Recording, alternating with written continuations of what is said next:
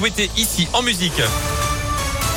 On est comme ça, nous. D'abord, midi, place aux infos, le journal de Lyon, euh, présenté par Sandrine Ollier. Bonjour Sandrine. Bonjour Fred, bonjour à tous. À la une, c'est l'événement de la fin de l'année, la fête des Lumières à Lyon. C'est dans un mois tout pile, du 8 au 11 décembre. Et ce matin, la ville a dévoilé le programme de cette édition 2021. 31 installations seront proposées. L'an dernier, la fête, on le sait, avait été annulée pour cause de Covid. Et pour son retour, Grégory Doucet a promis une fête grandiose. Céline Bouchard et oui, cette fête forcément unique, hein, comme l'a rappelé le maire de Lyon en préambule de la présentation, puisque c'est le premier événement culturel de cette ampleur qui se déroule en France depuis le début de la pandémie. Alors cette année, on va rêver avec une vague géante, place Bellecour, 20 mètres de haut, des centaines d'écailles formées de toiles qui réfléchiront la lumière et qui onduleront sous le vent. Sur la place des terreaux, c'est un conte des Indiens aztèques qui nous sera proposé avec la création Un lapin dans la lune, conçu par des artistes mexicains. On ne manquera pas les 56 cadres lumineux suspendus au-dessus du bassin de la République, ni d'aller admirer la rosace de la cathédrale Saint-Jean, sublimée par des tableaux de lumière autour de l'œil, du rêve et des couleurs. Au parc de la Tête d'Or, trois œuvres seront proposées pour une balade le long du lac. Et puis on a hâte de découvrir la proposition du parc Blandan dans le 7e arrondissement, entièrement dédié aux familles. Il sera transformé en fête foraine. Merci Céline. La fête des Lumières à Lyon, ce sera donc du 8 au 11 décembre. À noter que le port du masque sera obligatoire même en extérieur.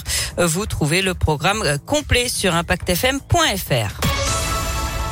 L'actualité, c'est aussi cette euh, grève aujourd'hui à l'hôpital de Givors. À l'appel de la CGT, le personnel dénonce la fermeture des urgences la nuit, sauf pour les femmes enceintes.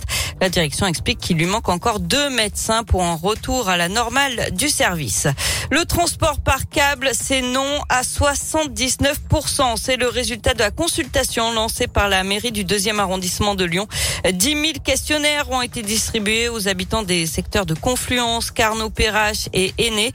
1647 réponses pour 77% des répondants. Ce n'est pas envisageable de voir installer des pylônes dans le deuxième arrondissement.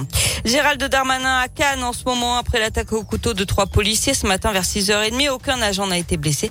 L'assaillant qui a indiqué avoir agi au nom du prophète a été gravement touché par balle. Il s'agirait d'un ressortissant algérien de 37 ans qui n'était pas connu pour radicalisation. Il serait arrivé en France de manière régulière en 2016 avec un titre de séjour italien.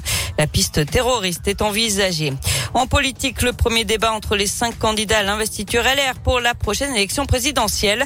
Xavier Bertrand, Valérie Pécresse, Michel Barnier, Eric Ciotti et Philippe Juvin se retrouvent sur LCI ce soir à 20h45. Pour rappel, ce sont les militants qui feront leur choix lors du congrès du parti du 1er au 4 décembre.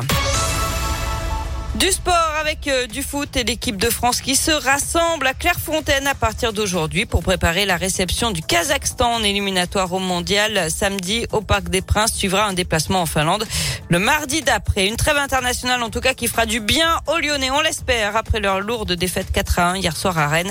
L'OL est septième du championnat à 4 points du podium. On a fait le tour Sandrine? Oui. Eh ben merci beaucoup. Passons directement à la météo.